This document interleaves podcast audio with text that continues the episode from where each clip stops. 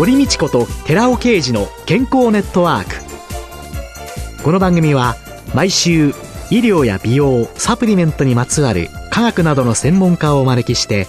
私たちの健康のために役に立つお話を伺う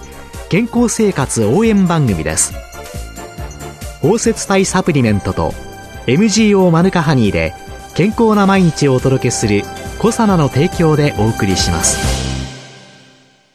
オリゴ糖が輪のようにつながってできたナノカプセルシクロデキストリンをご存知ですか？シクロデキストリンはサプリメントに含まれる有効成分を包み込んで熱や酸化から守り体内への吸収率を高めます。コサナではシクロデキストリン研究の第一人者神戸大学医学部客員教授の寺尾啓治社長による出張セミナーのご依頼を随時受け付けています。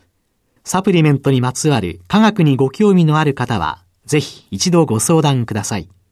お問い合わせは平日の午前9時から午後5時半までフリーダイヤル0120-496-537フリーダイヤル0120-496-537寺尾啓治のシクロデキストリン出張セミナーのお知らせでした。こんにちは、堀道子です。今月は、蜂蜜料理研究家で、株式会社日本応入センター代表取締役社長の清水美智子さんをゲストに迎えて、蜂蜜と健康テーマにお送りしています。実際蜂蜜に関わるようになられたのはいつ頃からなんですか？50年ぐらいにもなると思うんですけども、ええ、私どもの親戚で日本の近代養蜂の祖とされてる渡辺寛と甲府氏が経営する養蜂場が岐阜にあるんですが、はい、その渡辺が当時外国で始まったばかりのロイヤルゼリーを正しい情報と一緒に普及したいという思いから新宿に株式会社日本応入センターを設立したんですね。亡くなった父とそれから妹も当初から仕事に関わり合っていたんですけど、私は実は全然門外観で日産自動車の販売会社にいたんですけど、当時ほとんどロイヤルゼリーってゼリーのお菓子ですか？なんて聞かれるぐらいわからない時代だったので、会社の経営も大変だったみたいなんですね。えー、それでしばらくの間、営業的な面で手伝おうかなと思って、昭和41年に会社を辞して入ったのがそもそもなんです。あ、そうなんですか。はい。営業でお客様のところにご説明に行ったりする以上、蜂蜜のこととか、そういうことは当然知ってなきゃならないので、まず渡辺の本なんかで勉強し始めたんですね。それで、まあ、少しだけご説明できるようになりながら仕事してましたら、最初からやってた妹が事故で死んでしまうというアクシデントが起きまして、それでしばらくだけ手伝ってある時期が来たら自分はと思ってたんですけども、引くに引けなくなりまして、そうこうしてるうちに、これはもうミツバチの素晴らしさ、蜂蜜をどういうふうに利用したらいいかってことを調べてお伝えしていく仕事、それをもう自分のライフワークとして、それがまた妹への供養にもなるかなって思いで、それでいろんなことを調べ始めたのが今に続いてるんですね。ですから本当に軽い気持ちで入ったあれでしたけど、深みにはまったって言い方おかしいですけども、蜂蜜の魅力とか蜜蜂の世界の素晴らしさとか、それでなおかつ、まだお砂糖代わりとしか言われなかった蜂蜜。そうじゃないという思い。それは自分で探して、そして皆さんに伝えていくのが、たまたま業界に入った自分にできることじゃないかなって思いから、ずっと続けて、それで続けていくうちに次々いろんな発見っていうか、そういうこともありましたし、なおかつ、あの、皆さん、周りの方たちが非常に協力してくださって、例えば、うん、ドイツの最初の蜂蜜料理の本とか、そういうようなものもドイツ文学の方なさってるお客様から探していただいたり、当時はあの、ロイヤルゼリーお客様のところに直接お届けに上がってた時代ですから、必然的にお客様とのつながりも濃くなって、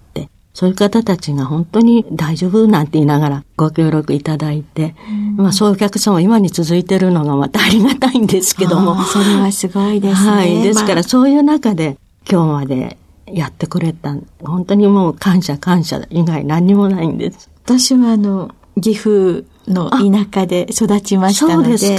私が子供の時には、はい、家には必ず一升瓶のレンゲの蜂蜜というのが、大体どこの家庭にもあったように、ね、そうですね。あの、岐阜県の県下がレンゲなんですよね。えー、そしてもう本当に昔はレンゲ畑だらけそうです。一面がレンゲで。はい。で、それが、いつしか家庭の中からレンゲの蜂蜜が消えていき、はい、お砂糖とか、はい、で、今また蜂蜜が非常に脚光を浴び始めて、はい、例えばの都市のこのビルの屋上で、銀座プロジェクトとか、はい、そういう注目されている、それらについてどうお考えになります、はい、あの、実は私も蜜蜂を飼ったことがあるんですね。ええ、今住んでるところに越してくる前、15年ぐらいですか、調布に住んだ時期があるんですね。はいはい。渋谷から縁もゆかりもない調布に移ったんですけど、なぜ来たのかなと思ってましたら、たまたまあの、仏様にお経をあげていただこうと思って、宗派のお坊さんに来ていただいた時に、自分の檀家にミツバチを飼ってる農家の方がいらっしゃるってお聞きして、えー、いやー、その時もまた本当嬉しかったんですけど、ご紹介いただいて、えー、そこへ行って、そしたら自分の畑に巣箱置いていいっておっしゃって、えー、もうそれは3年間は楽しくて楽しくてしょうがなかったんですよね。うん、外国では結構あのペット的にミツバチを飼う人が今もいるというふうに聞いてるんですけど、日本もビルの上とかそういうことはまあ限られるかもしれませんけど、そういう感覚で飼われると楽しいんじゃないかなと思うんですね。で、なおかつ、ミツバチを飼って、ミツバチを見て、その動きを見てるのも楽しいですし、当然蜂蜜が取れるわけですから、それをまた皆さんに、私の取った蜂蜜って配ってあげるのも楽しいですけど、それ以外にもう一つ大きなことっていうのは、私の場合は、その時その時咲く花の状態とか、そういう自然の環境に気が向く、目が向くようになったのは自分でもびっくりしたんですね。買う前はあんまりどんな花が咲いてるとか、どんな気候だとかっていうことは気にならなかったんですけどね、それはすごい変化ですから、そういう自然に目を向ける。ひいてはみんなが自然にもっと関心を持つと、そういう風になっていくんじゃないかなと、またなればいいなっていうふうに思ってます。最近その急に巣箱から消えていなくなってしまったとか。はいはい、そうですね。もう自然環境の変化とかそういうことでミツバチがいなくなったりっていうのはここ随分前から世界的に問題になってることは事実なんですけど、原因についてはいろんな説があるんですけども、突然いなくなるって一つの原因としてはネオニコチノイドという農薬のせいで方向感覚的な神経的な面で狂わすんじゃないかっていう説もあるんですね。戻ってこれなくなっちゃう、巣箱に。はい。ただ言えることは、先ほどお話の出たレンゲ蜜が消滅したのも、実は外来種の害虫が干し草と一緒についてきて、それが全部バーッと日本中接近しちゃったっていうことがあるので、今、どんどん物流が活発になるにつれて、いろんなそういういい面ばかりじゃなくて、害になるようなものもどんどん入ってきてますから、うん、害虫が来てもそれに対しての天敵が自然の中でいれば問題はないんですけど、天敵と一緒には来てくれないみたいで、なかなか辛い状態が当分続くんじゃないかなっていうことを思いますね。せっかくもう大昔からいるミツバチですから、ミツバチがずっと将来的に住み続けて、なおかつ受粉とかそういうことで地球上の実りに対して非常な力を持ってる昆虫ですから、そういうミツバチがいつまでも繁栄していけるような地球環境であってほしいなってのはしみじみ感じていますね。うん、農薬一つとっても、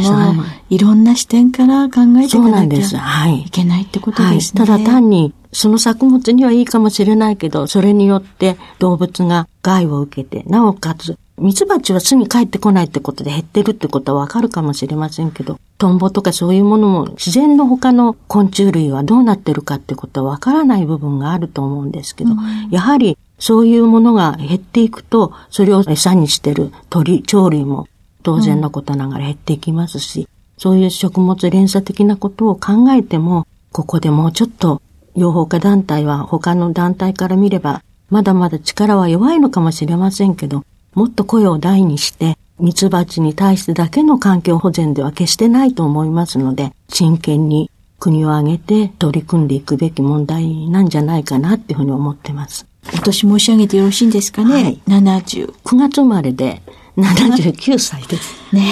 え。これからのね、はい、超高齢社会は、一番大切なのは健康寿命もそうなんですけれども、それにも増して、労働寿命の延長っていうのがとっても大切なわけですが、現在も各地のイベントに飛び回ってらっしゃるということなんですけれども、まだやり残してることがあるの、やりたいことがあるのとおっしゃってましたけど、やりたいことをお伝えいただきたい。いいっぱいあるんですけどね、自分のやりたいことの実現として、先月、キッチンスタジオの設備のあるお店もオープンしました。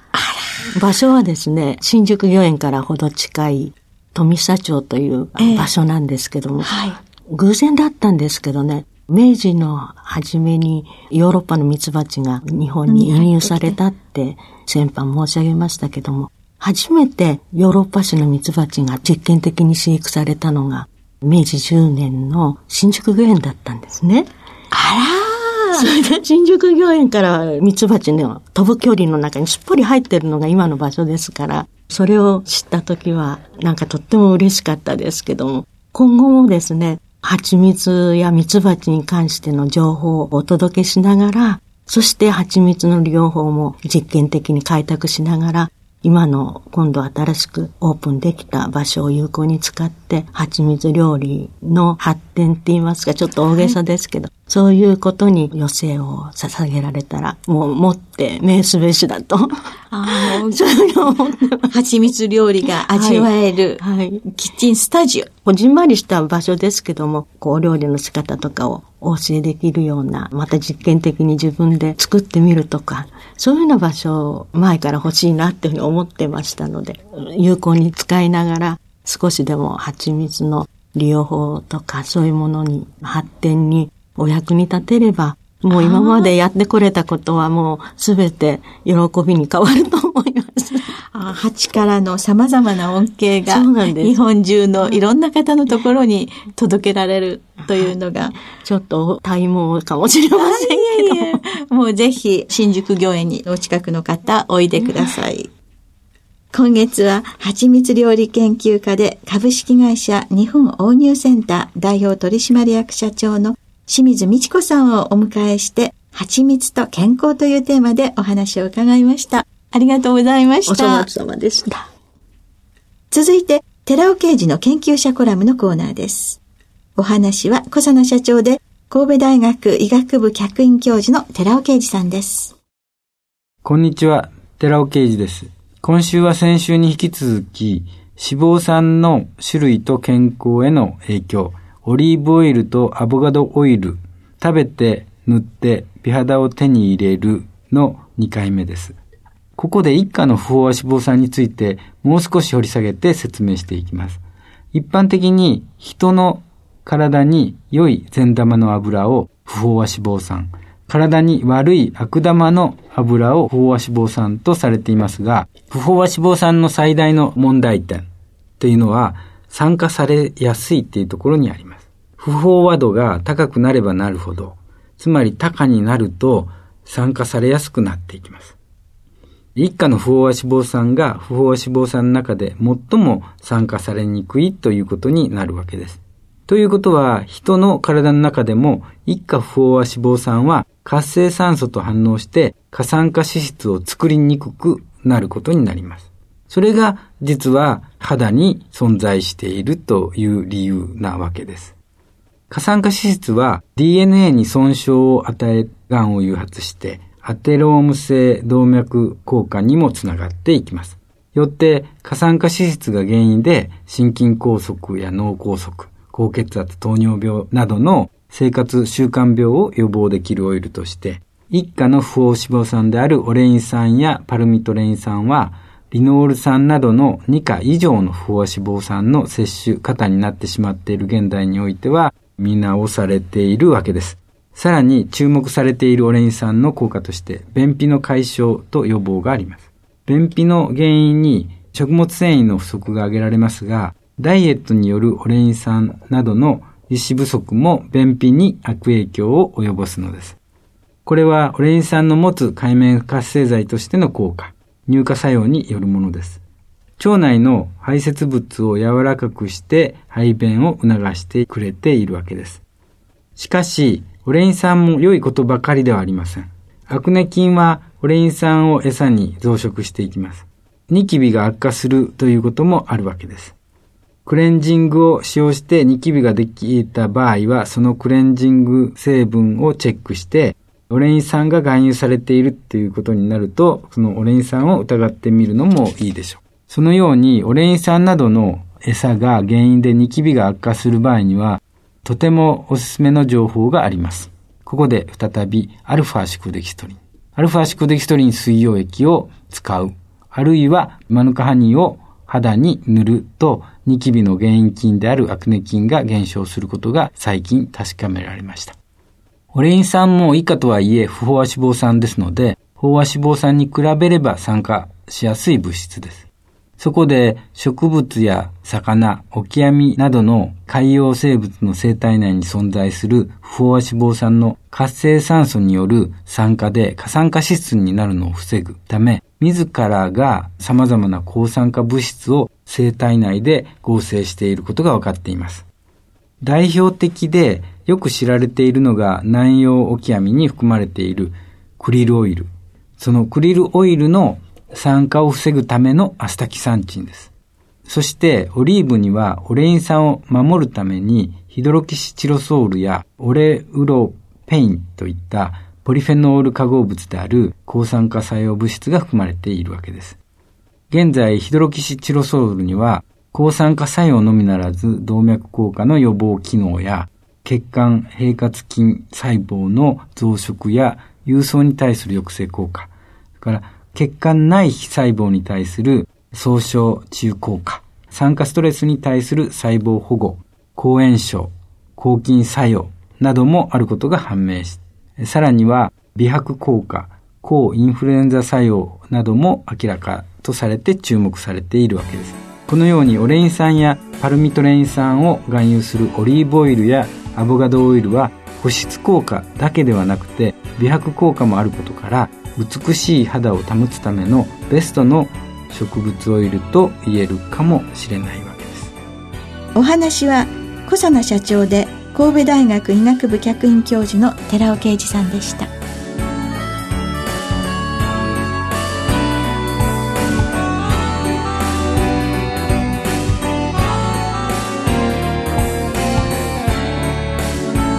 ここでコサナから番組お聞きの皆様へプレゼントのお知らせです。滑らかな舌触りとデリケートな味わいが特徴の蜂蜜。コサナのニュージーランド産オーガニックサザンクローバーハニー 250g を番組お聞きの10名様にプレゼントします。プレゼントをご希望の方は番組サイトの応募フォームからお申し込みください。コサナのニュージーランド産オーガニックサザンクローバーハニー 250g プレゼントのお知らせでした。